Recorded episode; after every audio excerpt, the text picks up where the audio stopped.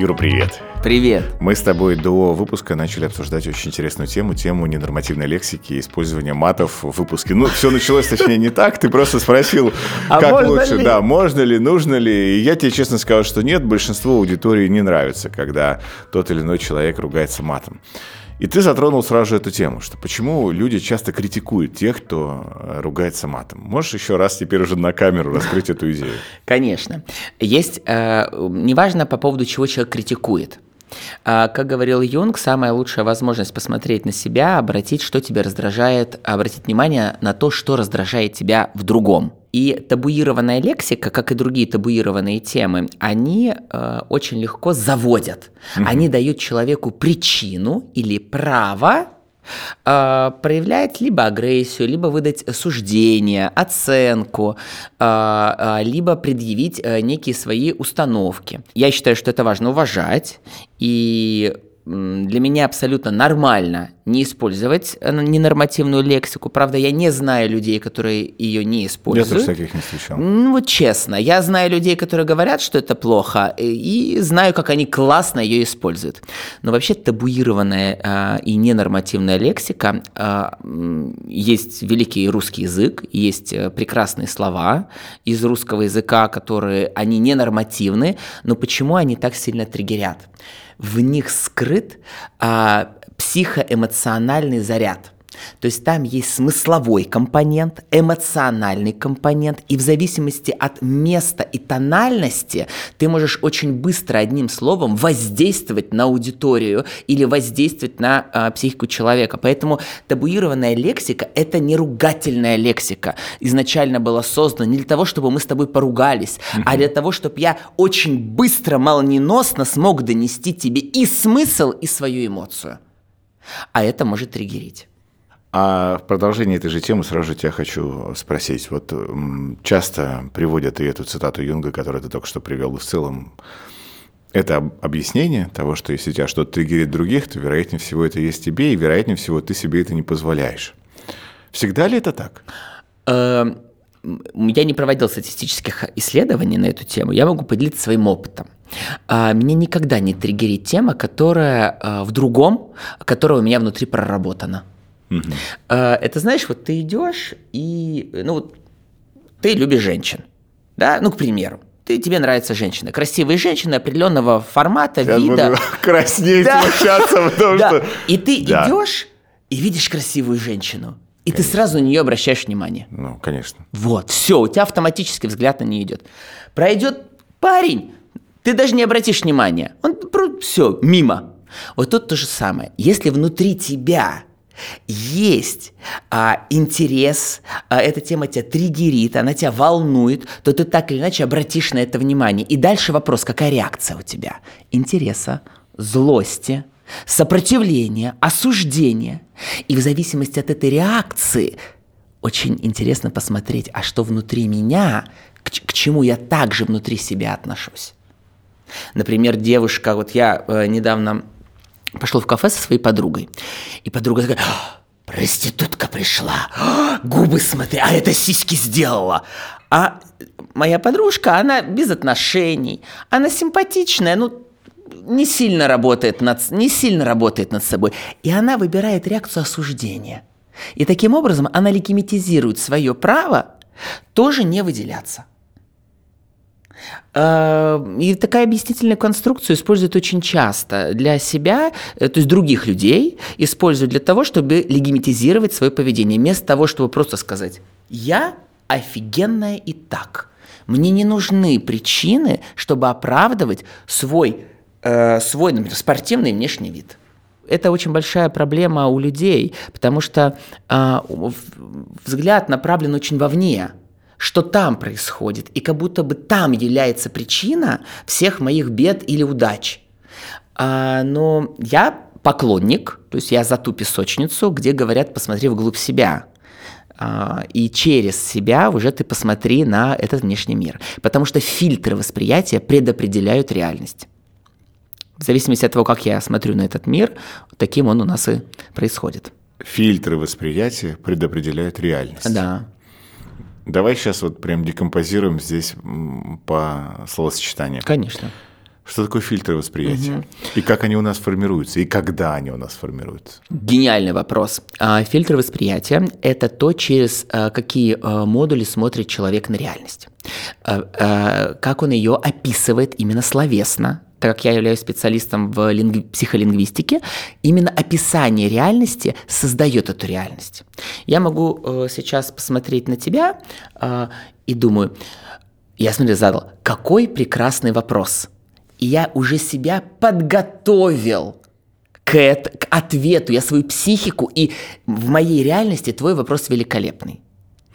А, я мог описать эту реальность, и, или как бы у человека нет, ну, нет денег, а, например, там на счету 10 тысяч. И он говорит, у меня нет денег, у меня нет денег. Это лингвистическая конструкция, к которой он привык. Он смотрит на реальность через призму нет денег. Но когда я подхожу к человеку и говорю, а ты можешь конкретно сказать, нету это сколько? Ну, 10 тысяч. И дальше он осознает, оказывается, деньги у него есть. И он вводит сам себя, других и свою психику в заблуждение. Потому что нет денег это, – это сумасшедшее нарушение чувства безопасности. Угу. А когда он фиксирует, что у меня есть 10 тысяч, и мне необходимо еще 90, чтобы мне было комфортно, то в этот момент он ставит задачу для себя. Итак, фильтр восприятия формируется тремя способами. А, на эту тему есть большая полемика, большое количество исследований, но я из практического опыта выделяю несколько. Первое – это детство. А, паттерны восприятие реальности передаются нам, э, то есть восприятие реальности передается нам от родителей. Как мама смотрит на реальность, как мама ее описывает словами, как папа на нее смотрит. Это само описание этой реальности, то есть тот набор э, слов, которым, э, который использует человек. А, и это очень важно. И мы э, очень серьезно со своими студентами работаем именно над этим моментом, чтобы в голове человека начали появляться другие лингвистические модули описания э, того или иного процесса. Потому что в зависимости от этого меняются эмоции и поведение. Второе – это те события, которые происходят с человеком и выводы на основе них. Первая любовь, расставание, первый секс, какой он был, а, а, отношения, работа. То есть такие знаковые события, которые, в которых человек принимает решение. А с точки зрения возрастной психологии есть возраст 7, 14, 3 года. Это такие рубиконы, 20 лет, а, в которые, э, где человек э, проходит определенный этап, или, говорит, или мы говорим, возрастной кризис проходит. И вместе с возрастным кризисом он проходит жизненный этап. Например, ты сейчас в этапе скорее экзистенциального кризиса. Это куда мне идти, кто я и что я могу привнести в этот мир. Я просто смотрю на тебя, я вижу этот возраст, и мне не нужны, мне не нужно особо много данных, чтобы я предположил. Это не догма, но я предполагаю. И в зависимости от того, как ты ответишь на этот вопрос, на свой, как ты пройдешь этот кризис, какие решения ты для себя примешь, потому что ты будешь смотреть на свою текущую жизнь, дальнейшую, через эти принятые решения. К примеру, человек, а, устраиваясь на работу, первая его работа была, его выгнали – примеру. И у него сложилось впечатление, что он принял решение, что он больше никогда не будет ни на кого работать. Угу. Он всегда будет работать только на себя. И он смотрит на мир а, и рассматривает те события, те кейсы, те ситуации, где он может только работать на себя. К примеру. Это первый фильтр восприятия. Второй фильтр восприятия, ну как первый такой, первый блок. Второй фильтр – это, конечно, чувства – а у нас есть доминирующие чувства, э, привычные. Э, знаешь, это, у каждого человека это, знаешь, как тональность, голос. Есть специфика голоса, то же самое есть специфика э, мироощущения. Это тренируемое чувство. Чаще, к сожалению, у большинства людей сейчас тревога, то есть доминирующее чувство тревога. Плюс есть внешние факторы. Ну, для меня они вторичные внешние факторы, потому что я точно знаю, что управляется, со, наше состояние принадлежит нам.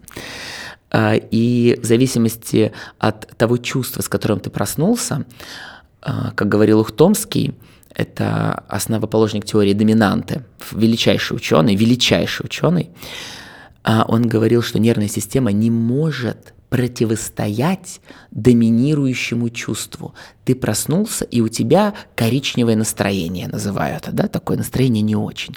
А тебе жена приносит кофе, ты «М-м-м», что-то там она сказала, ты сразу там можешь, и ты понимаешь, что тебя несет, ну или жену или ребенка не имеет значения, не имеет значения. Ты проснулся определенным чувством, и это как цвета, цвет линз. И это тоже фильтр восприятия. Его очень важно тренировать а, э, и осознавать, а какое чувство у меня окрашивает мою реальность, потому что это очень важный фильтр. Я могу его менять? Более того, а, тебе необходимо им управлять, а не менять. Угу.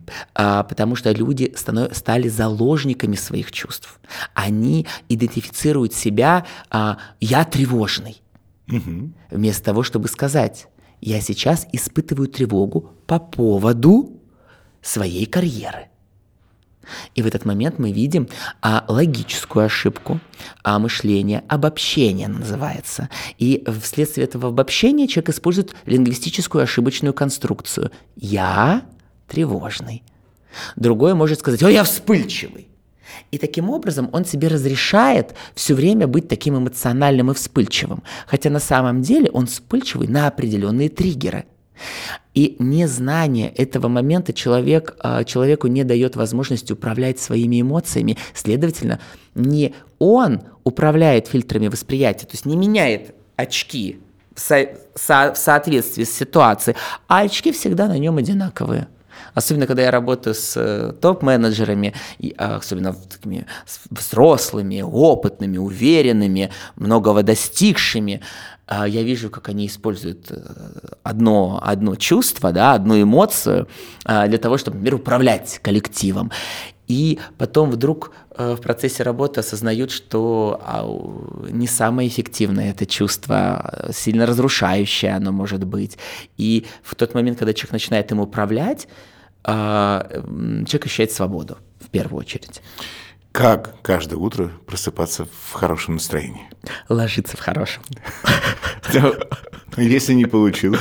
А не может не получиться. Кстати, ты знаешь интересную штуку? Я замечал несколько раз, что когда я засыпаю в хорошем настроении, это не является гарантией того, что я проснусь в хорошем. Давай мы продиагностируем, что для тебя, Рома, хорошее настроение. Когда я э, утром или в целом? Ну, ты сейчас про утро говоришь. Очень сложный вопрос. Потому что э, хорошее настроение для меня в большей степени будет. Я здесь очень отделяю радость от э, хорошего состояния. А радостное состояние, ты знаешь, когда ты вот, не знаю, с утра едешь э, покупать что-то, что давно хотел купить, и, там машину, например, и ты просыпаешься, да, и ты просто залит э, эндорфинами, и ты мчишься, и, конечно, это другое абсолютно состояние. Хорошее состояние для меня это когда ни, нету раздражителей, ни внешних, ни внутренних, или я ни на что не раздражаюсь. То есть это спокойное, уравновешенное состояние, в рамках которого я такой... Угу. Вот у меня нет вот этого. Угу. Могу прокомментировать? Давай. Ага, смотри. А, радость, которую ты сказал, она связана с предвкушением. Да. А, да, еду покупать автомобиль. Это предвкушение. У нас дофамин выделяется. Дофамин. Да, и дофамин – это катализатор а, двигательной, всей системы двигательной. Вот когда мы говорим про проблемы с Паркинсом, да, Паркинсоном, Паркинсоном да. это как раз нарушение дофаминовой системы мозга. mm И э, дофамин у нас отвечает как раз за движение. Тебе необходимо предвкушать эту радость для того, чтобы туда пойти. То есть нам нужно. Но а, ты, начал, ты начал отвечать на вопрос, очень сложный вопрос, когда я задал тебе вопрос да. о том, что такое хорошее настроение. Первое, сложный вопрос. Ты вот так взял руку. Угу. А, я могу а, предположить, что хорошо бы тебе прямо посмотреть на самом деле, что для тебя хорошее настроение, для тебя в твоей жизни.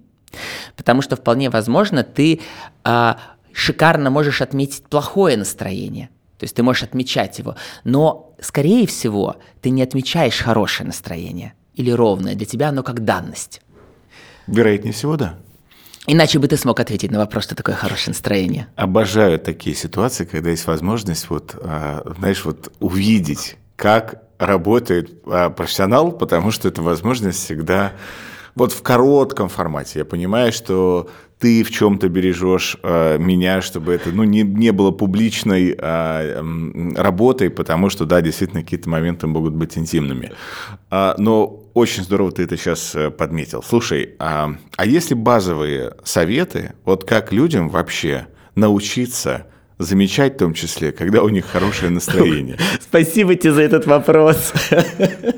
Вот смотри, у нас э, в психике есть очень четкий закон.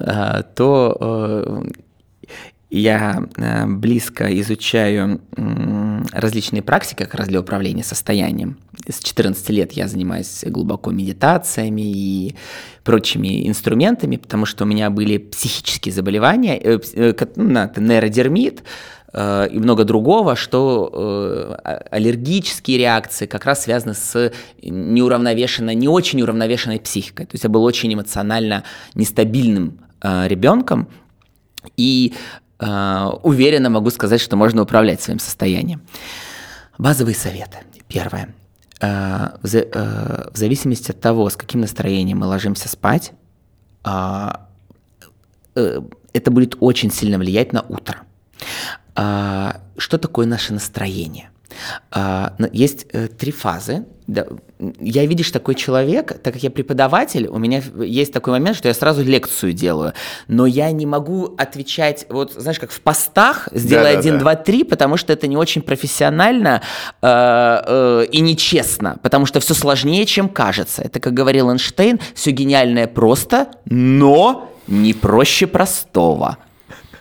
Э, и теперь давай посмотрим у нас есть эмоция. Угу. И эмоция, например, может быть, я испугался собаку. Угу. Она гавкнула, и я испугался. Эмоция. Есть настроение, а, а, есть чувство. Дальше есть чувство.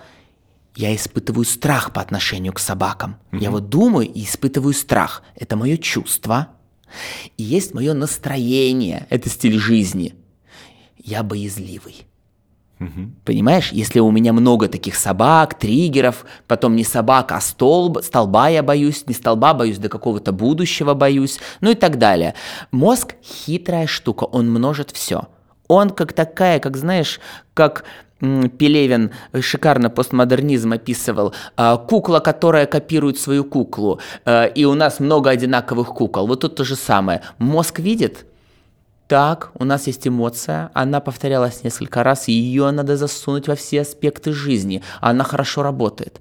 У нас же нет тумблера, э, который бы отмечал это туда или не туда. Если это есть в жизни, оно множится. Поэтому а мы будем работать с тремя вещами. Первое – это эмоциональная реакция. Угу. Это база. А для того, чтобы а, действительно начать менять свое настроение жизни – необходимо осознать, а какие у меня эмоциональные реакции создают это настроение жизни. Из чего оно состоит? Это как кирпичики большого дома. И отслеживать, а в какой что меня триггерит, что меня заставило раздрази, э, быть раздраженным сейчас, в какой момент я испытал злость, что меня заставило испытать злость, какое слово, какая эмоция, какая мысль. На самом деле достаточно просто недели самонаблюдения. Есть такой, знаешь, Оксфордский дневник саморефлексии, э, когда эмоциональный интеллект нам преподавали. Он говорит, ребята, 30 лет этому дневнику. Нет лучше, нет лучше, ведите свои, дневник своих чувств. Это номер один. Ну, естественно... Дневник чувств – это прям вот дневник чувств. Ни, никаких секретов, ничего. Да, но этого никто делать не будет. Пока Почему? Не, ну, мало кто это делает. Давай так, из практики. Ты открываешь перечень чувств, во-первых, хотя да. бы, чтобы с ними познакомиться, да? Да, ты осознаешь, оказывается, этих эмоций, чувств огромное количество. Слушай, я так понимаю, что до конца все еще спорят, сколько их есть все-таки, потому что, то есть, там от, э, там, не знаю, нескольких десятков базовых до нескольких сотен. Э... Есть, э, смотри, как там, как у нас э, в психологии принято. А есть э, общепринятая история и есть более расширенная. Общепринятая история, их всего э, порядка 6-9 чувств, uh-huh. а, и эмо, точнее так, эмоций, не чувств, а эмоций именно. Uh-huh. А, э, и почему они базовые? Потому что мы эти эмоции можем прочитать рядом с любым человеком. Нам не нужен язык, ну, да. чтобы увидеть эту эмоцию удивления или печали, или злости, или, или, или, или состояние страха. Нам это все не нужно делать, нам не нужны слова. И э, как, как раз Экман... Э, Я об этом сейчас о нем ровно и подумал. Да, как раз Экман, он ездил в разные точки мира, да. чтобы посмотреть, а какие из чувств, даже когда он поехал к, э, к аборигенам в Австралию, бац, и он, для них удивление, такое же удивление, как и для американца. И он проделал капитальную работу. Ну, конечно, есть дальше такое в профессиональном понятии, как линейка чувств. И вот смотри, у нас есть гнев, угу. это, одна, это одна линейка, а на другой стороне а, может, например, находиться а, полная, ну не гнев, например, там вдохновение, радость, экстаз и полное безразличие. И вот на этой линейке огромное количество, там порядка 10, 12, а может быть и больше состояний, которые проходит человек. И хорошо бы, чтобы мы замечали свое, свое изменение состояния в моменте. Потому что большинство людей, к сожалению, замечают, когда они уже выгорели, например. И все, и больше не могут встать с кровати. Напишите в комментариях, было ли у вас такое. Ты упомянул несколько раз а, психолингвистику. Да. И я правильно понимаю, что легче как раз научиться разговаривать с самим собой, когда ты научаешься понимать, какими вообще там словами а, ты что-либо в своей жизни называешь? Абсолютно точно точнее не назвать. Проводили исследования безумно интересные. Ты знаешь, э, что у американцев в, зави... в отличие от русских, ну, от российского э, менталитета, а, всего одно описание цвета голубой, цвет, как цвета, да. или синий. У да. них есть голубой, светло-голубой, синий. Да. А у, у, у, у другой ментальности, например, ну, у российской ментальности, ну и другие есть э, секторы, огромное описание. И в зависимости от этого описания мы видим эти оттенки. То есть если в моей голове нету слова navy blue, ну, например, не navy blue, да, тоже, например, нежно-нежно-голубой или, э, или индиго, в моей голове, я их не увижу. Я их буду идентифицировать, ну, синий. Какой? Ну, синяя. А я когда с подружкой пошел, а она художница очень известная, там в Лувре выставляется, а она говорит, посмотри, а она говорит, пур, пурпурный красный переходит в императорский, э, императорский красный, императорский красный, в сапфировый синий. И ты знаешь, она мне целых 30 минут рассказывала про цвета неба, и вдруг они появляться стали в моей карте реальности. Так вот, описание этой реальности создает эту реальность. То же самое, если я не понимаю, что сейчас я утомлен, я могу идентифицировать, а, что я уже устал. Или я могу идентифицировать, что я раздраженный. Или подавленный. А, а для меня это просто легкое утомление. И это очень важно знать. Конечно, этому должны учить родители своих детей. А для этого важно, чтобы родители сами осознавали э, и управляли этими чувствами. Вот смотри, получается, что на первом этапе я научаюсь понимать, как я это в голове у себя называю, а иногда не только в голове, было бы, наверное, неплохо вообще на диктофон весь день записать, какие слова ты используешь чаще всего и что они значат, а дальше уже подумать. Но а, второй момент, вытекающий отсюда, окей, мы распознали, мы научились это как-то дальше выявлять. Что делать? А, смотри, а дальше спрашивать себя, это уже коучинг. Мы же много из этого себе не позволяем еще к тому же. То есть, понимаешь, в чем тут история? То есть, вот ты, почему я как раз сейчас к этой теме приблизился? Потому что ты сказал про выгорание, про то, что мы лежим. Одна из гипотез выгорания – это, соответственно, того, что ты не позволяешь себе чего-то, в том числе, да, вот как мы э, коснулись коричневого утра. Угу. И когда ты просыпаешься не в том настроении и понимаешь, что ты не можешь себе, например, тот же гнев угу. а, проявить. Угу. Это я сейчас э, да. сам, сам, сам себе здесь просто да. привет передаю. Да. В отношении того, что ты не можешь сказать, ребята, хватит на мне ездить бесплатно. А, и ты не можешь это, потому что с детства нас не очень обучали взаимодействовать фильтр. с границами. Видишь фильтр? Да. У тебя фильтр граница да. есть. Вот, отлично. И исходя из этого, я понимаю, что я не проявляю. Мне кажется, что в целом, если какому-то человеку сказать, что ты знаешь, что ты вообще-то мудак, ну, то есть вот э, я не хочу с тобой не взаимодействовать, не общаться, ничего бы то ни было еще. А мы очень часто людей ставим на холд. То есть мы им, знаешь, вот не говорим, э, что они мудаки, но при этом такие, ну, как бы, слушай, ты знаешь, ну не сейчас, ну не время, ну давай там еще что-то. А, потому что, опять же, второй А потом фильтр- случайно мудаком становишься ты. да, всегда. Не, вообще всегда, Всегда. в этих ситуациях ты становишься. Потому что второй фильтр, который нам встроили в рамках советской системы, помимо границ, а, нам встроили, что важно быть хорошим, покладистым, удобным и так далее. Соответствовать системе. Да, иначе тебя выгонят из пещеры, так было испокон веков, и ты умрешь с голоду, тебя сожрут волки. Самый большой страх человека – изгнание. А в этой связи что делать? Значит, смотри, э, давай так, если без теории, а, а жестко по... Ой, спасибо тебе большое.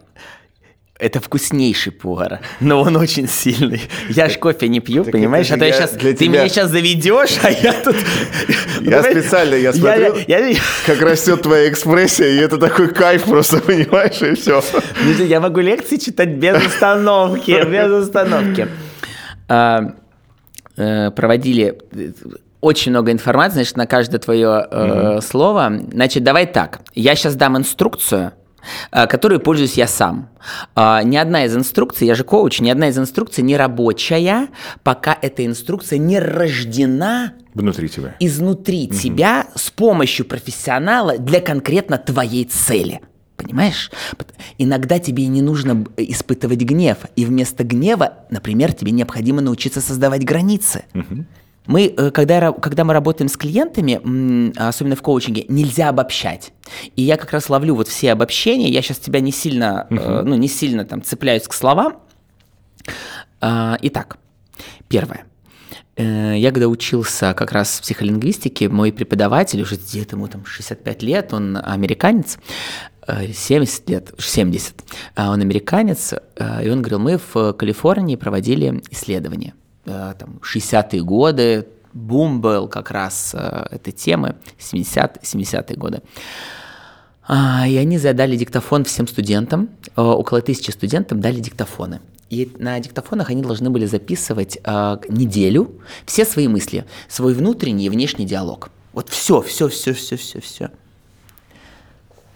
И дальше Фрэнк говорит, мы были в шоке. Мало того, что мы посчитали, сколько слов а, люди говорят в час, но мы посчитали совсем другое. Сколько из них, э, сколько из этих слов позитивные, а сколько из этих э, слов а, ведут к негативу, ну, к отрицательным чувствам.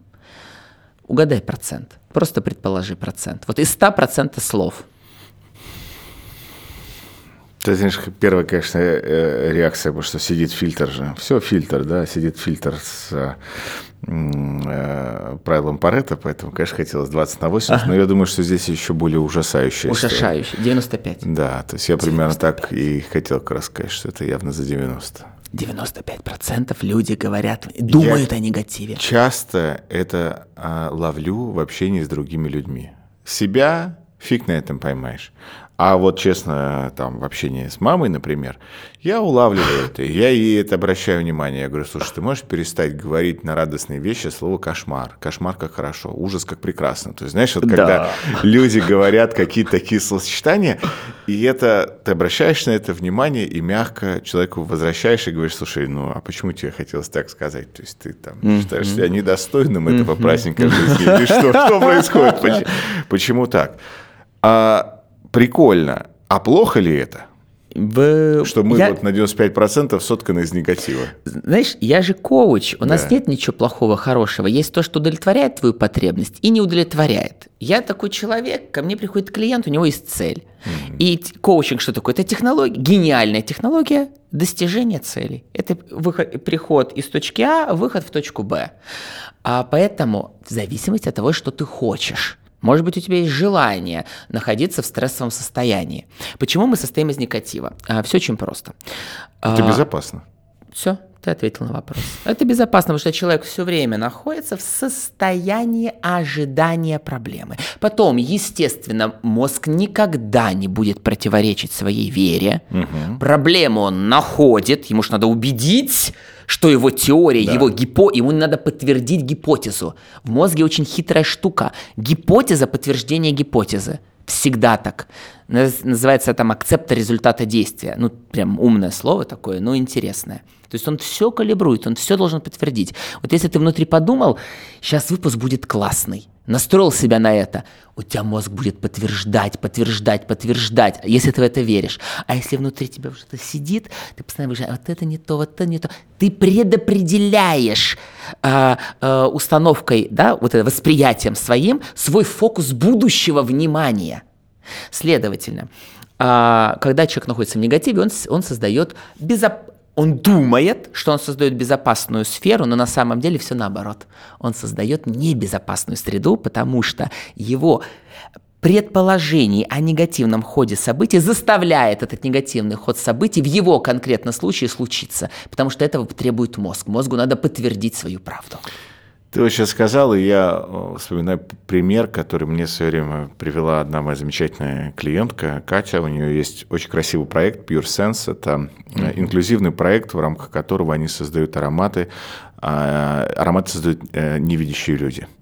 Wow. И то есть Понятно, что там другие очень сильные э, органы чувств, и которые действительно выражаются дальше э, в ароматах, но э, Катя мне сказала потрясающую штуку другую. Я говорю, слушай, а ты вот работаешь с незрячими людьми, расскажи немного больше. И она говорит, ты знаешь, они очень сильно делятся. И есть те, кто очень э, там, идет в проекты, открыты, кому это интересно и прочее, и есть те, кто не очень. Я говорю, а в чем разница? Она говорит, в доверии к миру. Потому что человек незрячий, который не доверяет миру, ему будет психологически очень сложно выйти на улицу. А человек незрячий, но с большим доверием миру, он выходит такой, я дойду, я попаду, я окажусь. И она, почему она просто это рассказала, она говорит, что мы с ней сидели, она говорит, вот мы с тобой люди, у которых есть зрение, но у нас не так много доверия э, к миру, как у тех, кто работает у меня. И меня это очень сильно зацепило. Это просто продолжение той мысли, которую ты сказал. Когда тебе кажется, что твой мир очень враждебен, и в целом лучшая схема – это обернуться простыней и уже ползти в сторону кладбища, то ты фактически так всю жизнь ты и проживаешь. Угу. Неважно, сколько тебе при этом отведено. Но ты в ожидании, ты все время сидишь вот в этой позиции. Да. Оборонительная, опять же, еще, потому что тебе все время говорят, что кругом одни сплошные враги. Как поменять фильтр реальности, который позволит думать, что в перспективе меня ждет что-то хорошее? Значит, несколько инструментов. Первое. Сейчас э, буду хвалить э, свою песочницу. Именно э, я занимаюсь психологией с 14 лет. У меня большая жизненная история, которая э, мотивировала меня э, как раз заниматься своим внутренним миром. Э, это заболевание, в частности нейродермия. Это единственная моя мечта была до 15 лет э, иметь чистые руки, потому что каждый день я просыпался с э, э, окровавленной кроватью, а, я правша, и когда я писал рукой, а, у меня трескалась рука, и могли оставаться следы. Представь еще Мурманск, зима всегда, это перчатки, я еду на автобусе, резко дергается э, автобус или троллейбус, и все это снова шрам. Еди... Вот ходил я всю жизнь вот так. Угу. То есть это моя нормальная вот такая история была. И в какой-то момент мне э, уже все, гормоны, ничего не помогало. Мне врач сказал, он говорит, ты знаешь, ты должен поработать над своим состоянием. А у меня и давление, и куча всего над своим состоянием. И я тогда начал заниматься э, практиками, я начал э, изучать психологию. У меня первая научная работа, вторая научная работа была.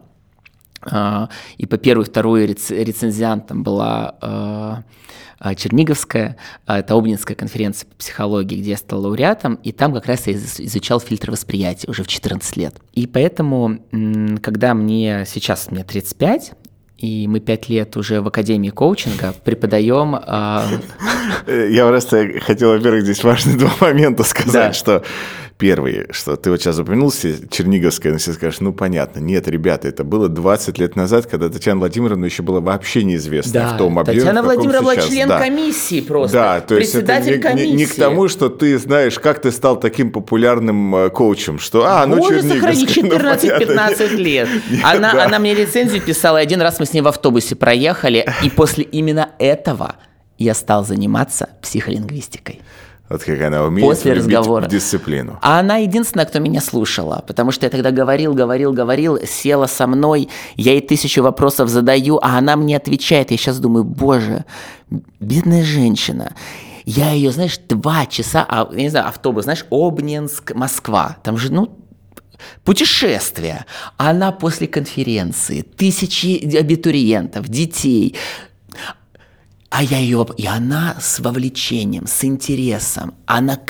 Я не, я не, я в этот момент у меня сложилось доверие вообще к психологии, что есть офигенные люди. После нас судьба никогда не соприкасала, я никогда не, ну, не взаимодействовал, но до сих пор помню и благодарю именно за это вдохновение. Поэтому первое, что нужно делать, учиться и говорить. А для этого я обучаю коучингу, потому что коучинг это а, коммуникация. Подожди, ты первая сказала, я усмехнулся в, в контексте еще да. второй истории. Когда а. ты сказала, что тебе 35 лет, да. я просто знал, но каждый раз недоумеваешь от того, что у нас тут разница всего два года. Но ага. ты выглядишь и ощущаешься настолько моложе, что я сижу напротив себя, и знаешь, я как будто старый дед, просто вот реально. То, что ты просто сидишь такой, ну, ты ощущаешься на 24-25, и это очень прикольно. И это очень круто. А, так у меня э, еще есть один из бизнесов, который, ну, я их вот так уже курирую издалека. Это несколько салонов красоты, три с 2007 года они существуют. 20 лет. Я темой красоты и здоровья интересуюсь очень. Так вот у нас есть, блин, э, потом как что люди поймут, я не знаю, но у нас с тобой живой разговор. Да. А, есть такая тема поясная извилина, знаешь, она внутри у нас такая, она такая поясная, вот она отвечает за гибкость мозга. Угу. Чем гибче мозг, тем моложе ты. Вот. Так вот важно но... для молодости и состояния тренировать гибкость мозга, постоянно как? учиться. Вот это самый главный вопрос, потому что вопросами адаптивности в целом Адаптивность, и, да. И э, гибкости. То есть сейчас занимается очень большое количество научных психологов. Mm-hmm. Почему я коснулся этой темы? Потому что все, да, действительно пришли к тому, что если мы теряем вот эту гибкость и так далее, и появляется некоторая ригидность, ригидность. мышления и, и прочее, Все, сразу старость. это автоматически. Она наступает неважно во сколько лет. То есть тотальное непринятие нового, ну и так далее. Там есть очень большое количество проявлений. То есть это, кстати, прикольная же штука. И сейчас все, действительно, всех запутаем. Но а, когда в Штатах тоже проводили очень большое исследование, как меняются политические взгляды а, на протяжении жизни человека. И что с моментом возрастания ригидности, то есть большинство людей становятся консерваторами. Да, да, то есть и все. Да. И это, это такая, такое физиологическое проявление. Mm-hmm. И когда ты видишь какого-то возрастного бунтаря, который в себе сохранил гибкость, есть у тебя это вызывает невероятное Вау, восхищение. Так. И ты говоришь, где вы столько энергии берете, какой вы классный, почему вы вообще вот в себе ребенка этого сохранили и так далее, и так далее. А. что делать, я тебя здесь не могу сразу же не спросить, что делать нам для того, чтобы а, сохранить эту гибкость и как ее в целом развивать? Э, я педагог в третьем поколении, моя бабушка, э, она сейчас жива-здорова. То есть, недавно... 95 лет вообще. 95 лет отметили, она сама путешествует, э, двигается, сломала шейку бедра, уже через месяц ходила. И так Первое, что моя бабушка говорит, педагог. У меня мама педагог, и, ну, я уж так уж вышла педагог. Первое, что необходимо делать, это учиться. И учиться, вот ты говоришь, э, научные психологи. Это очень круто. Но проблема нашей действительности, знаешь, в чем? Угу. Научные психологи сделали исследование. И очень непонятно дальше ничего. А что делать-то с этим? Да. Применять как? У меня сегодня была с очень большой корпорацией диалог. Он говорит, у нас исследований столько, а делать-то что? У нас ни, одно, ни один поведенческий маркер у сотрудников не изменился, хотя да. мы все о них знаем. Угу. Так вот, почему я выбрал коучинг? Потому что и, и как и э, он схож с теорией деятельности Леонтьева. Угу. Что говорил Леонтьев? Развитие личности предопределяется тем делом, которым он занимается. То есть развитие личности невозможно без того дела, которым занимается человек. Поэтому что очень важно сделать? Поставить перед собой цель. Что я хочу нового в своей жизни? К чему я хочу прийти? Какую я хочу цель поставить? К чему я хочу научиться? И это дело начнет трансформировать личность. А, например, как я могу рассказать про своих студентов. Ну, там Давай. ты можешь вырезать, если где-то... Нет, интересно. Неважно, да. Про своих студентов. Что мы замечаем? Мы замечаем, что у людей меняются лица, то есть они реально становятся моложе. А моложе они становятся, первое, потому что они становятся чаще улыбаться, им просто раз, они перестают э, оценивать. Есть такой треугольник. Мы с Ольгой Рыбиной, моим партнером, создали треугольник э, коуча. Это открытая информация. Первое – это не а, нейтральность, это умение а, не вовлекаться в эмоции человека, потому что как только мы вовлекаемся в чужие эмоции, все, мы на крючке, мы играем чужую игру. То есть факт нейтральности, он очень важен. Как он тренируется? у коуча, ну, не хотите учиться коучингу, медитируйте. Не хотите медитировать, э, развивайте эмоциональный интеллект. Сложнее, чем медитировать или учиться коучингу, потому что коучинг все все включает. Шаг номер два. Э, это не директивность. Недирективность – это постоянно а, да, давать человеку возможность права выбора. Мы же очень часто, если спрашиваем о чем-то, мы ждем всегда положительный ответ. Ты вынесешь мусор? Нет, вот ты мерзавец! А внутри, это ригидность. То есть внутри допускать разные варианты ответа на мельчайшем уровне. Вот у тебя ребенок говорит, я не хочу идти сегодня в школу. Допусти этот ответ в своей жизни. Вот допусти, что он может не хотеть сегодня идти в школу, и это нормально. Это не значит, что он не пойдет. Но у него есть право не хотеть. И вот это право на мельчайшем уровне уже развивает эту когнитивную гибкость, давать право другому быть другим. И иметь свое мнение, не хотеть что-то, быть неудобным. Мы очень четко развиваем это в коучинге. Это прямо на уровне профессиональных компетенций. Мы, мы слушаем сессии наших студентов, мы даем обратную связь, мы прямо транскрибируем. Ли, студ... Знаешь, у нас тысяча поток, у нас на каждого студента, мы, мы сессию каждого студента слушаем с каждого и даем письменную обратную связь. Письменную обратную связь. То есть в тексте мы показываем, где человек использует неэффективные паттерны э, коммуникации и как, это, и как это влияет на работу с клиентом. Ну, потому что сложно, но тогда эффективно. И третий момент – это э, фактичность, это работа с фактами. Мы очень часто интерпретируем. Мнение. Абсолютно.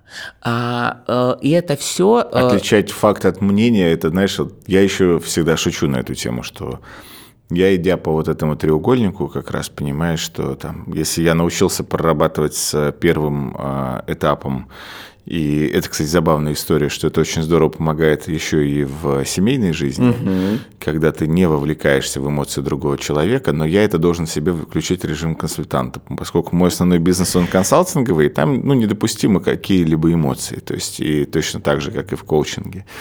И вот если я с супругом ко мне приходит с рабочим вопросом, то я там просто вот такой же, как я сейчас сижу здесь, разговаривая с тобой. То есть ага. я эмоционально не вовлекаюсь. Но если, конечно, я не в этом режиме, э, это тоже забавно получается. А вот то, что ты сказал на третьем этапе, это то, с чем я еще с маленьким рюкзачком иду. То есть а отучиться у себя самого понимать, где факты, а где мнение, а это одна из самых важных, но сложных задач. И именно это развивает когнитивную гибкость, именно это влияет на молодость. Вот мы э, 6 недель учим людей этому, как эффективно строить коммуникацию со своим будущим клиентом, и неважно с кем. Вот представь, ребенок говорит, не пойду в школу, не пойду. А ты внутри, у тебя внутри может быть две реакции. Да. Ты должен пойти в школу. И у тебя идет этап прессинга. Mm. А потом, хм, она имеет право не хотеть прийти в школу. И ты можешь сказать, слушай, ты имеешь право не хотеть идти в школу. Но вот есть реальность. Важно сдать на пятерку. Что делать будем? Давай принимать решение. И тут у ребенка начинает формироваться критическое мышление по отношению к своим высказываниям. Ответственность. Она, да, ну ответственность у ребенка э, к 20 годам все-таки формируется. Э, не нужно ждать э, у ребенка способности отвечать за свои... Иногда и к 120 не формируется. Иногда и к 120. Знаешь, ну, да. тут, э, архитектура мозга так работает, что к 20. Вот. Э, до этого, до этого надо стараться, чтобы, знаешь, к 20 у него все готово было. Угу. Да, чтобы как раз вот эти вот э, сваи были установлены. Ну, давайте все-таки скажу инструкцию, чтобы быть в хорошем настроении. Да. Первое. В конце дня это обязательный пожизненный ритуал. Очень простой. Благодарить. Э, благодарность включает эмпатический круг. Эмпатический круг, то есть это, это мое, э, мое соединение, мое, мои чувства, я соединяю эти чувства, прокладываю как бы мостик к, тако, к хорошему событию, которое у меня происходило. И, следовательно, а у нас же как работает память? Э, Лури это величайший первый ученый, кто с памятью поработал, и, и один из основоположников именно экспериментальной психологии, нейропсихологии. А у нас память есть оперативная, то есть кратковременная долговременная. Он это выявил. Так вот, ночью, только ночью и никогда в другое время происходит а, раскладывание памяти по полочкам. И вот в зависимости от какого состояния, настроения, мысли я лег спать, и, и как я, как я все сам себе разложил, будет уложено в мою долговременную, вечную память. Именно поэтому очень важно в конце дня задать себе вопрос, а что у меня хорошего было?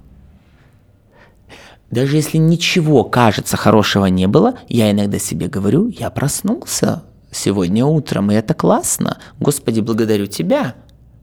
А, это первый момент. То есть прямо тренировка нервной системы и тренировка фокуса своего внимания на хороших аспектах, что это останется в памяти. А наша память формирует будущие события. У нас же как, э, э, почему нейро, как это, искусственный интеллект такой гениален? Он же, он же, там очень простая фаза. Э, гипотеза, действие, результат. Если результат кривой, новая гипотеза. Мы в коучинге такой, такой же принцип используем. Абсолютно такой же обучаем ему. Правда, уже долго обучаем, чтобы люди поняли, что это такое. А, ну, как долго? 4 месяца. Так вот, смотри, э, для того, чтобы а, а, наша память была наполнена, а, мы управляем своей памятью, и мы несем ответственность за то, с каким багажом знаний, выводов, решений мы проснемся следующим утром. Поэтому нам важно включить хотя бы эмпатический круг. Я уже говорю, не, пиш, не пишите своим клиентам ничего, просто перед сном, вслух, ртом, ртом Слух это важно, потому что пока мысли, они улетают, угу. ртом проговаривайте так, что хорошего у меня сегодня было. У кого дети есть, я прямо заставляю, потому что я за молодое поколение сильно прям болею, свои, родителей говорить, итак, вы приходите вечером домой, и первое, что вы делаете перед сном, вы спрашиваете ребенка, что хорошего сегодня было. Если ребенок вдруг отвечает ничего, то важно родителю посмотреть себе в зеркало – и сказать, это я себе говорю каждый день, и этому я обучил своего ребенка, и этому обучат мои дети своих детей. И такое поколение, у которых ничего хорошего нет, я ращу. И в этот момент просыпается ответственность. Да, и вот это причинно-следственная связь, где ты с помощью лингвистики, открытых вопросов, диалогов начинаешь с ребенком коммуницировать и сам себя меняешь. То есть самый лучший тренажер это всегда дети. Так что если у кого-то есть дети, с которыми еще есть возможность пообщаться, которые уже никуда не ушли, не уехали, не убежали, используйте их. Задавайте вопрос, что хорошего произошло. И если дети классные, включенные, я даю задание родителю. Родитель идет к ребенку и говорит, пожалуйста, мне дали задание, чтобы ты мне задавал вопрос вечером. Мама, папа, что у тебя хорошего произошло? Очень просто это уже изменит жизнь, если это делать хотя бы месяц. Второе, а, второе очень важное. А, с утра, просыпаясь, важно просто осознать, а, э, зачем я, что, какая у меня сегодня цель. Потому что у нас, как ты сказал, дофамин, он всегда работает на цель. И вот чтобы у нас взбодр... взбо... эта бодрость произошла, надо знать ключевую задачу на день. Вот да. я сегодня проснулся, медитировал и такой, что мне сегодня самое главное? Куча всего, mm-hmm. я подумал, с Романом офигенно поговорить. И теперь слушай, что происходит в конце. Я сейчас с тобой офигенно поговорю, и у меня мозг чик, удовлетворение. И вот в зависимости от тех целей, которые мы себе ставим, этому мы тоже очень серьезно на коучинге учим, а будет зависеть наша удовлетворенность. Потому что состояние удовлетворенности – это именно то, к чему стремится наш мозг. Он на самом деле не стремится ни к счастью, ни к радости, ни к любви. И если вот рудиментарно, он стремится к удовлетворенности. И именно неудовлетворенность мы ощущаем. Мы не ощущаем, когда мы несчастливы на самом деле, Нет. если нейрофизиология, но когда не удовлетворены четко. И вот именно поэтому очень важно осознавать, по поводу чего я хочу сегодня быть удовлетворенным. Это короткие цели, понятные, конкретные. И таким образом мы обучаем свой мозг находиться в состоянии удовлетворения и в состоянии завершения целей, а не в состоянии аврала этих целей. Что происходит очень часто? Что нам э, культура говорит? Нельзя материться. А, ставьте много целей, метьте, пожалуйста, в эту звезду, да, чем дальше, э, по, э, чем дальше цель, там, на, медь, в звезд... медь в планету по звезде попадешь, я не помню даже, у меня, видишь, да, да, да, в голове нет этой фразы. И, а я за то, чтобы ставить очень конкретные маленькие цели, и они наращиваются, наращиваются, наращиваются, и у человека способность достигать цели, она увеличивается – Потому что нас обучают с детства к фрустрации. Садись. Два. Разочарование. Домой пришел, а, родитель а, дал оценочное суждение, не знаю, по какому-то поводу. Косичка не та, что-то не то сделал. Разочарование. Да. Поэтому э, великолепный вопрос, тоже ребенку задать вопрос. А, что, а, что сегодня для тебя самое главное? Что ты сегодня хочешь сделать? И он говорит, я хочу сегодня поиграть в Мишку. И вот вечером спросите ребенка, как ты поиграл в Мишку, удалось? А, это если про ребенка. А если про себя, то я, у меня есть календарь, и я, э, у меня есть выделенная цель, вот ключевая цель, например, да, и я в конце дня э, смотрю на свой ежедневник и говорю, насколько я удовлетворен по э, относительно выполнения этой цели. Максимум три за день, лучше одну.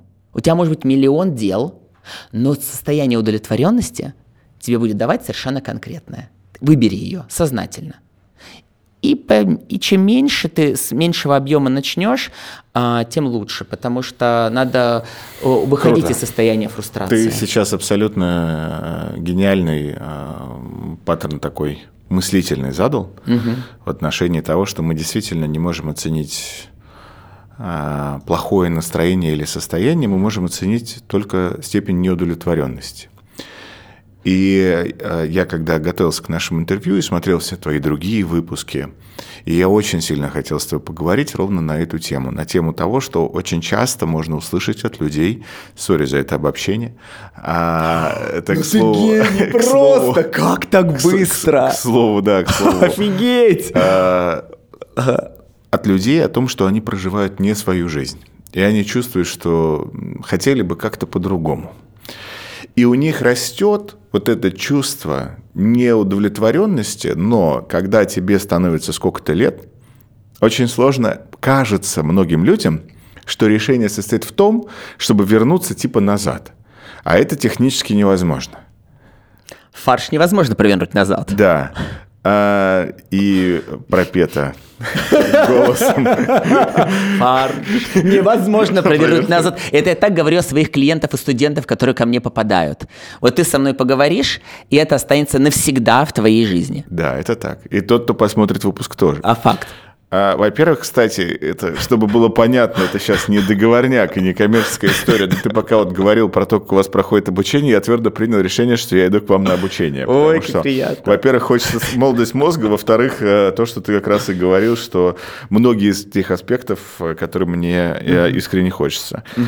Но вот как человеку в моменте понять градус своей, что это не все плохо вокруг, и среда такая, угу. а что он не удовлетворен. И он отклонился от вот той э, цели, которая есть у него искренняя, а он отклонился. Не его отклонили, а то есть если человек не хочет, его невозможно. Невозможно. Да. Он отклонился, и что делать в этой ситуации? Потому что он скажет, ну, я почему сейчас тебя расспрашиваю? Мы с тобой перед выпуском тоже поговорили немного про э, Ирину Хакамада, и mm-hmm. один из самых частых вопросов, который Ирине задают в, во время прямых эфиров, что mm-hmm. не поздно ли в 30 40, 50, 60 лет и так далее, начать там новую жизнь, э, ну и прочее, прочее, прочее. То есть людям кажется, что уже поздновато. Причем реально, я сейчас не шучу, начиная с 30 лет начинают задавать этот вопрос. В этот момент э, э, камера стерто, стерто, стерто, слово поздно, вовремя. С этой секунды у вас всегда Вовремя. все вовремя. Мгм. Вот что человеку сделать для того, чтобы вернуться на рельсы своей жизни? На рельсы, на состояние своей жизни? Ох, какой глубокий вопрос. А, смотри, мы помимо коучинга с Ольгой, э, у меня есть несколько проектов, почему я за, за детей топлю. Мы сейчас делаем детский огромный проект. Это сказки детские. Вот сейчас ты опять про детей скажешь, Да. все таки ну, Опять. опять. назад. Как будто бы Я сейчас, я, через я- да, я, э, я, я объясню. И ты знаешь, я объясню почему. А, потому что очень просто себя, понимаешь, ты не можешь время повернуть назад. Нет. Но как говорила Маргарет Мид, никогда не поздно вернуть свое счастливое Да. детство. Никогда не поздно вернуть свое... И, и то, что было в детстве, то, что сформировало нас сегодня, мы можем сегодня проиграть. Вот я помню, как я в детстве был застенчивым, а сейчас я такой весь смелый. И на самом деле я отыгрываю вот ту застенчивость, которая у меня была раньше. Итак, смотри. Как осознать, что не поздно? Поздно, рано, вовремя – это категория убеждений. Я задаю своему клиенту всегда вопрос. В какую ложь ты веришь, благодаря которой ты имеешь сейчас состояние неудовлетворенности или отсутствие результата? В какую ложь ты будешь продолжать верить для продолжения отсутствия результата в своей жизни? Это раз.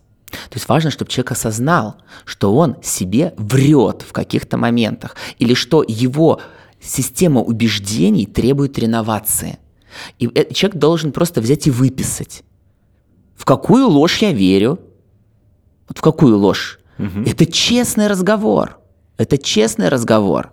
И э, первое, что э, важно сделать, это, конечно, честность по отношению к себе. Второе.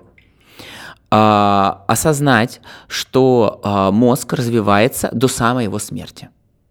И это научно доказанный факт. То есть, ну, я говорю, нервные клетки умирают, нервные клетки не вырабатываются. Ложь полная. Наш гиппокамп и другие органы выделяют нейроны, э, выделяют нейроны новые ежедневно, на ежедневной основе. И вот прогрессия, стимуляция этих нейронов или нет, зависит от нас. Поэтому важно э, себе сказать вовремя, на уровне слова. Понимаешь, описать себя не как старика, вот Да-да. описа- а как того, кто хочет. Женщина, а, к нам один из кейсов потрясающих, может кого-то вдохновит, женщина четвертой степени рака, лежит вся в коматозе и поняла, ну что все, сейчас ну, ей полтора года жить. А, И тут он, я, как обычно, вдохновляю, вот это вот она увидела какие-то мои ролики, и она пошла учиться на коуча. Потом она осознала, она мне пишет, боже мой, я же всю свою жизнь жила в этом негативе, который, и я понимаю, почему я сейчас нахожусь в этой точке. А мы же знаем, да, что, знаешь, что ООН, э, Всемирная организация здравоохранения сказала, что именно стресс является основной причиной рака, а не вот эта экология и прочие другие вещи. Именно стресс.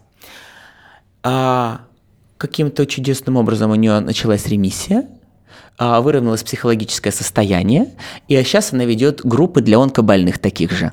То есть она делает э, им коучинговые группы. Она в Германии живет, она продолжает получать лечение, а, она не выздоровела, но у нее прекрасное состояние, и она поняла, зачем жить. Так вот смотри, а взрослому человеку тоже важно осознать, а ради чего? А ты ключевую фразу сказал. Зачем жить? Конечно. И только ты, твоя ответственность. Раньше нам навязывали, зачем жить. Да. Навязывали ради детей, ради общества, ради еще. То есть все время нам говорили модули. Модули, зачем нам жить. Ты зачем живешь? А, вот я сейчас не принес тебе книгу свою, «Игра атлантов», называется «Алхимия мечты». Это художественная книга. Я с детства занимаюсь, э, фанта- я вообще такой любитель миры, фантазии, я могу идти в там, медитацию, осознанное сновидение и просто путешествовать. А, Я живу, э, я сказал, моя миссия сегодня писал, моя миссия – быть богатым, счастливым и пробуждать любовь к жизни у людей. Я живу для того, чтобы э, пробуждать благодаря психолингвистике, которой я обучаю через разные э, элементы, книги, сказки, коучинг, просто любовь к жизни. Потому что что я заметил у своих клиентов? Очень богатых и не очень богатых. Ну, раньше были, сейчас в основном только богатые. А, если, ну, хотя не всегда, сейчас я иногда беру кого-то просто ради, ради удовольствия. А, это отсутствие, знаешь, как под, у Данте же отчаяние, знаешь, а отчаяние – самый смертный грех, да, отчаяние. Отчаяние, разочарование – это самый, в самом низу он находился вот из этих всех кругов ада, преисподней точнее, да. Э, и моя миссия очень простая – мотивер, э, пробуждать в, людей, в, люди, в людях любовь к жизни. Потому что когда ты любишь жизнь, у тебя рождаются цели, когда у тебя ба твое настроение любить жизнь.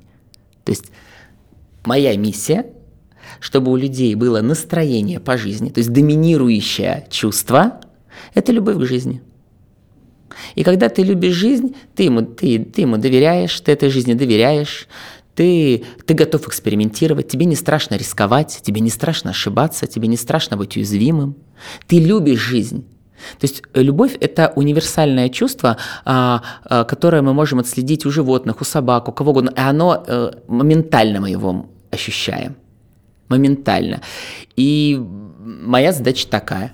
То есть э, пробуждать эту любовь. Я тебя немножко хочу вернуть к тому обсуждению, когда ты начал рассказывать историю, как ты ехал в 14 лет и с чего все начиналось. Да. А, и ты разобрался со своей проблемой. Угу. А, это уместно тебя спросить, да. что являлось корнем и как, чтобы людям вообще проследить вот эту причинно-следственную связь, угу. потому что про психосоматику в целом сейчас говорит только не ленивый, но при этом есть очень много лже-учений в области психосоматики. Спасибо замечательным, в том числе англоязычным писательницам, которые очень сделали, не будем рекламировать, да, чтобы все, кто догадался, то догадался, которые сделали обобщающие сведения. Обобщающие да, сведения, да. Которые оказались там в, в корне неверные угу. и в целом порицаются большинством а, психологов. Но ты у себя разобрался, чтобы можно было людям сейчас проследить и понять, что да, в том числе какие-то сбои моей нервной системы, угу. моей, неважно, там, эндокринной системы и прочее, прочее. Да, в 10 лет э, я узнал, что у меня ушел брат э, из жизни, старший, и э, это повлекло очень много эмоций у моей мамы, у моего папы, у нашей всей семьи, то есть это было, ну, серьезное событие, когда ребенок уходит из жизни. Я был третьим ребенком, а старший брат ушел, а, это случилось а, внезапно по вине а, врачей, прямо официально. И в этот момент я остался один в вакууме. То есть мне 10 лет, и мама ежедневно ездит на кладбище, а, у мамы с папой сложные отношения, они вместе, э, там до самой э, кончины мамы они вместе находились, то есть не больше 25 лет, около 30 прожили вместе. И вот этот период с 10 лет я а, все началось. То есть начался моя тревога, началась моя тревога, а, страхи и адские сны. Ну, то есть я каждое утро просыпался от э, панической атаки.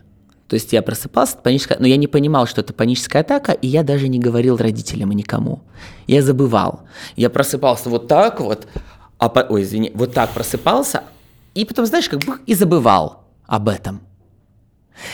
И, ну, почему я так к ночи, к ночи отношусь да, да, да. с интересом? Я сильно изучил эту тему на своем опыте.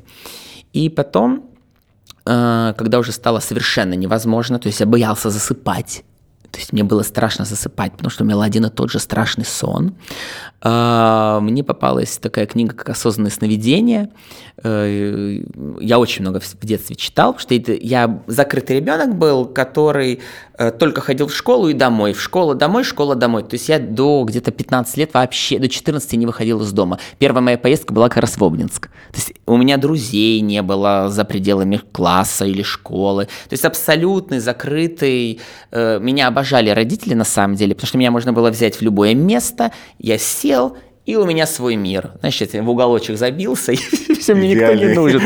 Идеальный. Да. Я не подойду, не спрошу, ничего. Мне главное еда, вкусная должна быть еда, конфетки. Все, мне больше ничего не надо. А, ну, потом начался нейродермит, прочие вещи. Вот из-за чего все началось. То есть была реальная проблема. А... Мигрени адские, головная боль, ну там а, много всего Я почему просто коснулся этой темы, потому что я только э, сравнительно недавно в работе с психологом наткнулся на очень любопытную тему. Она, наверное, для большинства психологов сейчас окажется очевидной, но для меня, и, и я давно достаточно угу. в терапии, но вот наткнулся на эту тему впервые. Угу.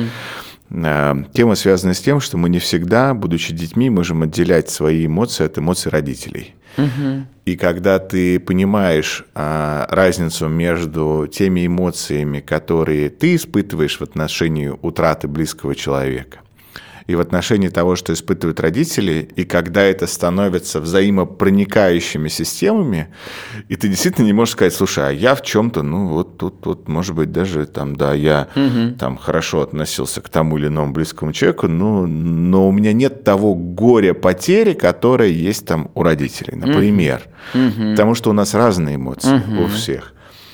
И когда я стал в эту тему погружаться, чтобы начать начать позволять себе жить своими эмоциями, а не эмоциями других, близких, родных тебе людей и так угу. далее, а еще иногда эмоциями социума, угу.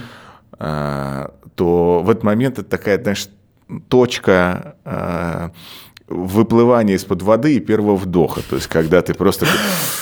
Так можно было. Можно было, да. И почему я... Можно не чувствовать эмоции другого, то есть не, испытывать да. те же эмоции, которые испытывает он. А особенно это касается удивительных э, штук, связанных с э, традициями, то есть в отношении, допустим, тех же похоронных традиций.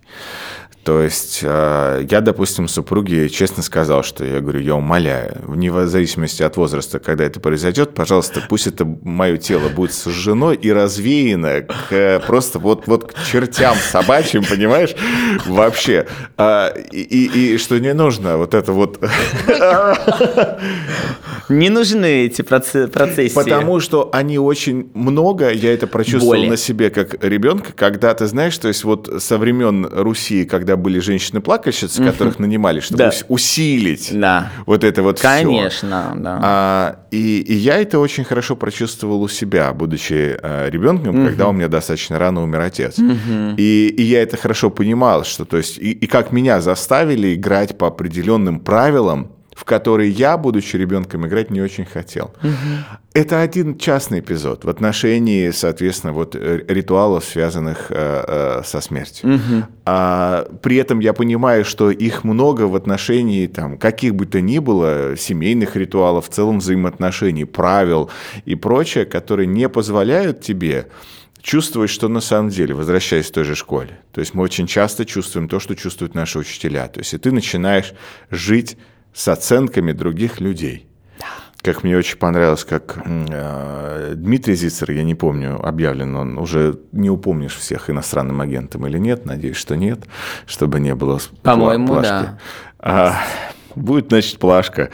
Но он потрясающе начинает свою книжку, где он говорит про э, оценки и говорит, что ну если вы так сильно считаете, что оценки это такая нужная штука, то что же мы тогда убираем их дальше из жизни, да, то есть учителя нам ставят. Почему дома там жене за секс не поставить там какую-то оценку, да. а маме за ужин? И, угу. и, и, и всеми жить с оценкой. И все таки ну не, ну как-то это не прикольно.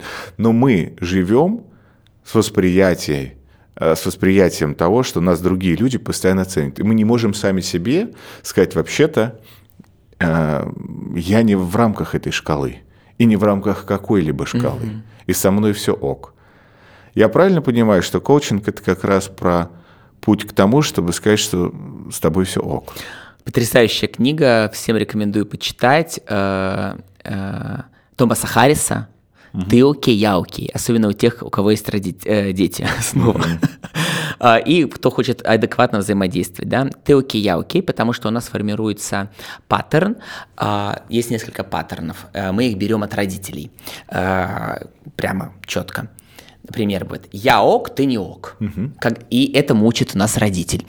«Я же тебе сказал сделать домашнее задание, почему ты не сделал?» Я ок, я, я же помню о твоем домашнем задании, я тебе приготовила ужин, а ты, ты мне... Ты не ок. Да, это первый момент. Бывает, я не ок, и я, и ты не ок. Я ужасная, ну вот она, я ужасная мать, ну, к примеру, или я плохой руководитель, я чувствую себя плохим руководителем, ну и ты плохой сотрудник. Я не ок, ты не ок. И дальше, я не ок, ты ок ой, ты понимаешь, ну вот я вечно куда-то попадаю, помоги мне и так далее. То есть вот эта схема, она э, очень простая и гениальная, и важно отследить. Фоново прямо посмотреть, кого я считаю не ок. Вот э, э можно копнуть тебя? Давай. Ага, ты начал разговор о маме. И у тебя внутри предустановка «я ок», а она в этом вопросе не ок. Угу. И это заставляет тебя испытывать сначала раздражение, угу. а только потом оформлять это в красивую словесную конструкцию. Угу. А могла бы ты бы иначе это, но внутри-то тебя уже захватила чуть-чуть эмоция. Угу. А если ты на нее посмотришь и «мам, Слушай, расскажи, так интересно, а кошмар, что ты имеешь в виду под словом, когда говоришь кошмар, как хорошо? Да, да. Потому что я вот чувствую кошмар, мне типа страшно, а ты?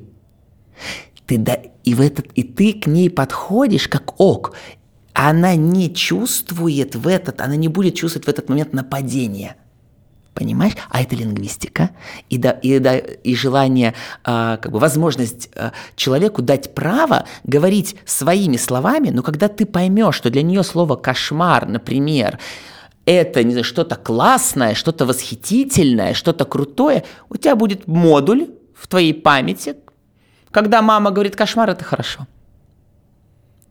Потому что с ней поговорил, и ты мозг свой успокоил. Ее кошмар тебе не угрожает. Это шаг номер один. Э, скажи, чтобы тебя Мне не перебивало. интересно здесь э, сразу у тебя уточнить.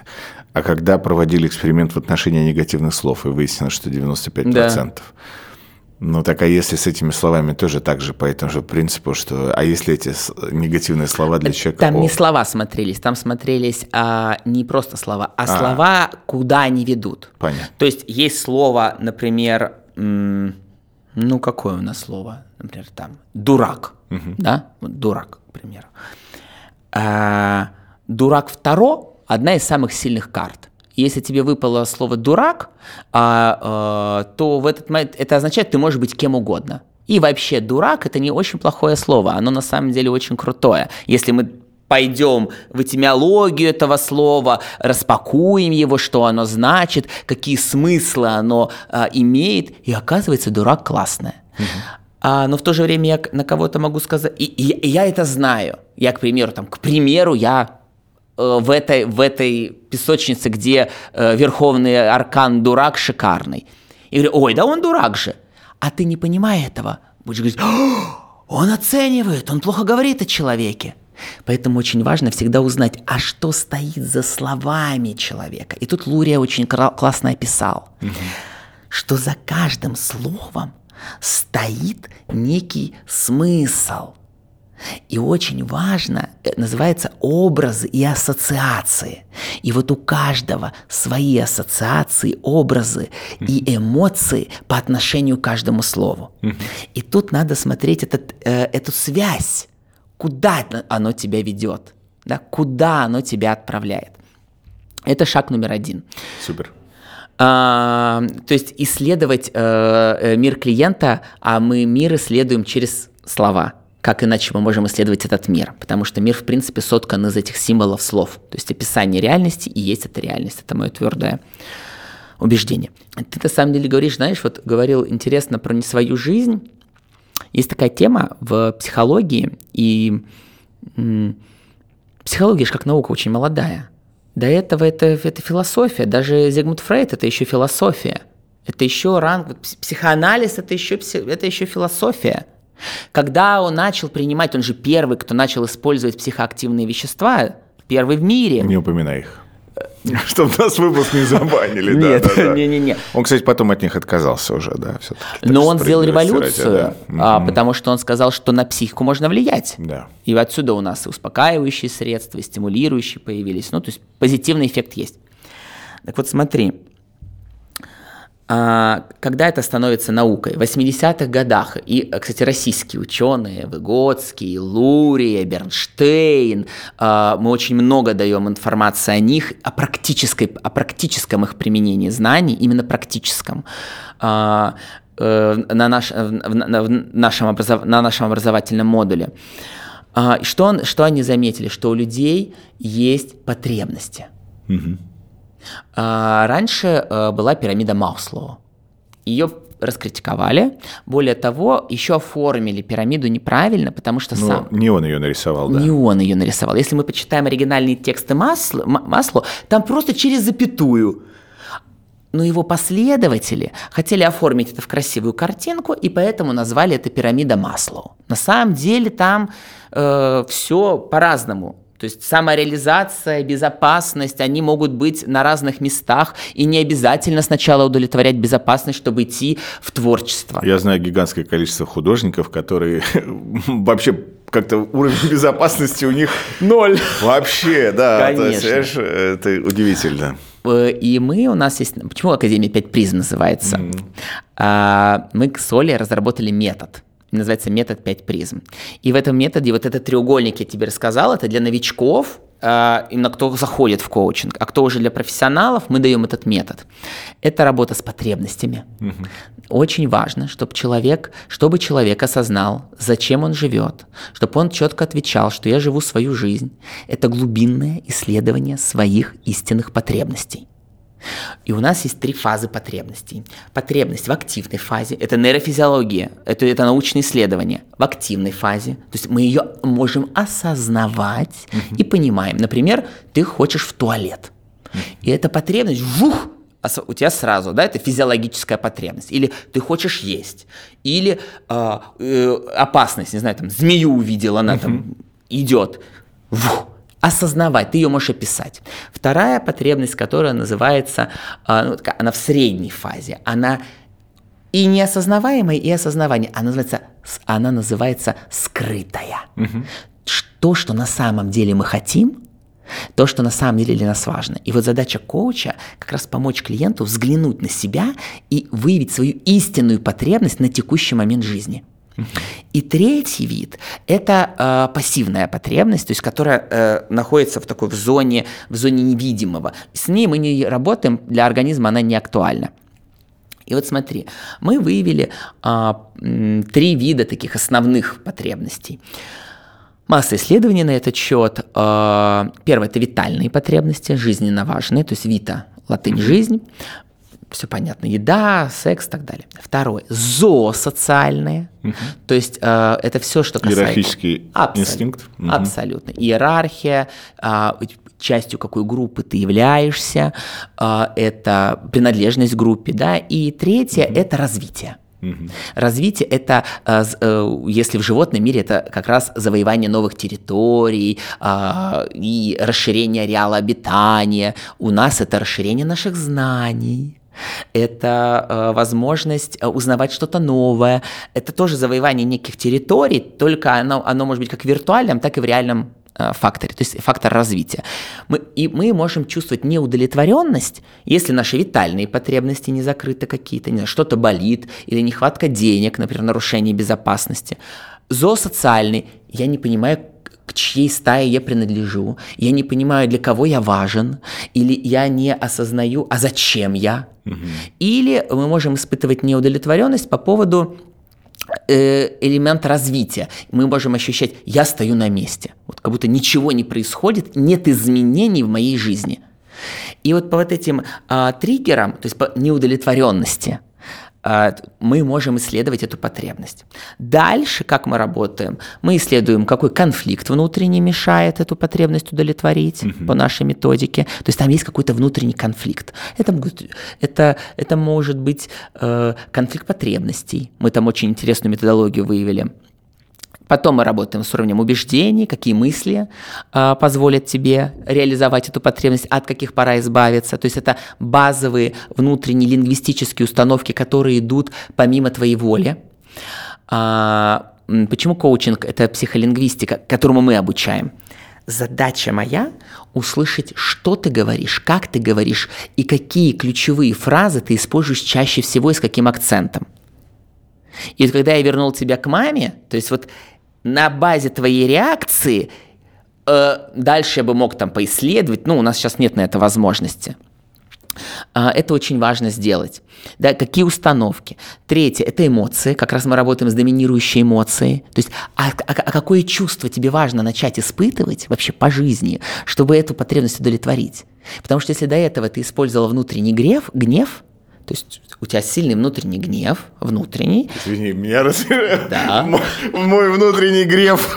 Греф. Я почему-то сразу про Германа Оскаровича подумал. И все, да. Так. Мой внутренний греф. Греф, да, твой внутренний греф. Так. А, скорее всего, у тебя очень сильный внутренний гнев, который ты подавляешь и трансформируешь, и научился его в процессе жизни безопасно его трансформировать в деятельность. Но сейчас ты, например, понимаешь, что ты устал испытывать столько, э, столько раздражения и гнева, да, такого всплеска эмоционального, вот э, резкого, и потом его э, нормализовать. То есть уходит много энергии на это. И я как коуч буду а, помогать тебе создавать поле реальности, окружающую среду, то есть люди. А если в твоем окружении люди, которые вместо гнева а, используют ну, я не знаю, какое чувство ты бы хотел? Удовлетворенность, да? Угу. Которые удовлетворены. Ты кем себя окружаешь? Теми, кто не удовлетворен или удовлетворен? Мы бы инвентаризацию этого момента сделали, потому что на 50% ты состоишь из тех, кто тебя окружает. Это закон эпигенетики. Знаешь, такое эпигенетика? Да. Э, да, когда на э, продуцирование генов, э, заболеваний или, наоборот, способностей на 50% влияет генетика и на 50% то внешний фактор. внешний фактор. То же самое с психикой. Дальше я спрошу, а как ты в себе будешь развивать это состояние? Вот если это мышца, удовлетворенность, как ты ее будешь развивать? И ты, и мы с тобой создадим именно твой трек развития в состоянии этой удовлетворенности. Потому что, например, может быть, тебе важно просто обнимать дочку или, ну, я не знаю, кто у тебя из детей, дочка? Дочка. А, вот я просто, вот, например, обнимать дочку по, по вечерам, и для тебя это будет состояние удовлетворенности. Это очень тонкие маленькие факторы, которые только ты знаешь. И вот тут богат этим коучинг.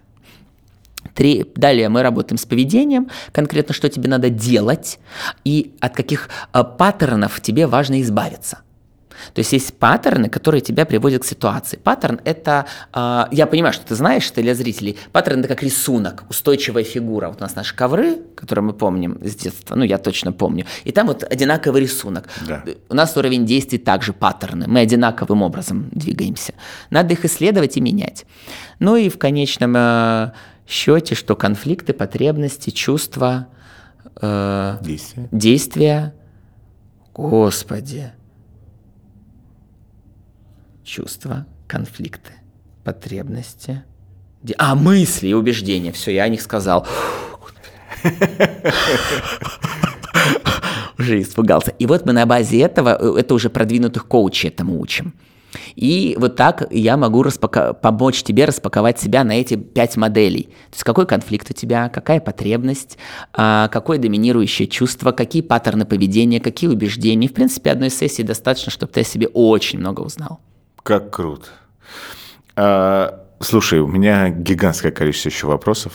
Я поэтому сейчас серьезно задумался о том, что нам надо сделать еще один выпуск. Но знаю просто, что а, YouTube подсказывает, что никто слишком длинные выпуски не смотрит. Не смотрит, нет. В этой связи я хотел тебя попросить дать финальное напутствие, а я пошел думать над а, вопросами для второго выпуска.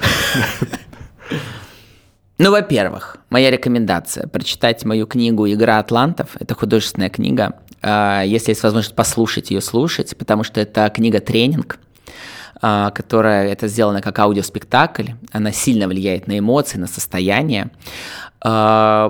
И, на, и находить ту литературу, которая будет вводить э, в необходимое состояние. То есть не надо ходить на фильмы ужасов. Э, читать новости. Читать новости, да, э, если они э, не дают желаемую эмоцию. Это первое. Второе напутствие. Я хочу, чтобы вот сегодня, кто посмотрел наш эфир, э, прямо сейчас задумался, а что сегодня хорошего было? И завтра задумался, а что хорошего было. Потом э, я бы хотел, чтобы каждый задумался, а что хорошего меня ждет.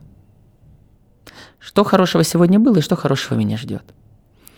И в принципе, если человек будет задаваться этими открытыми вопросами и таким образом создавать картинку своего будущего и э, осознавать картинку своего настоящего, этого вполне достаточно, чтобы уже огромные изменения в жизни человека произошли. Спасибо тебе большое. Спасибо тебе большое, было супер интересно. Спасибо. Подписывайтесь, ставьте лайки. До новых встреч.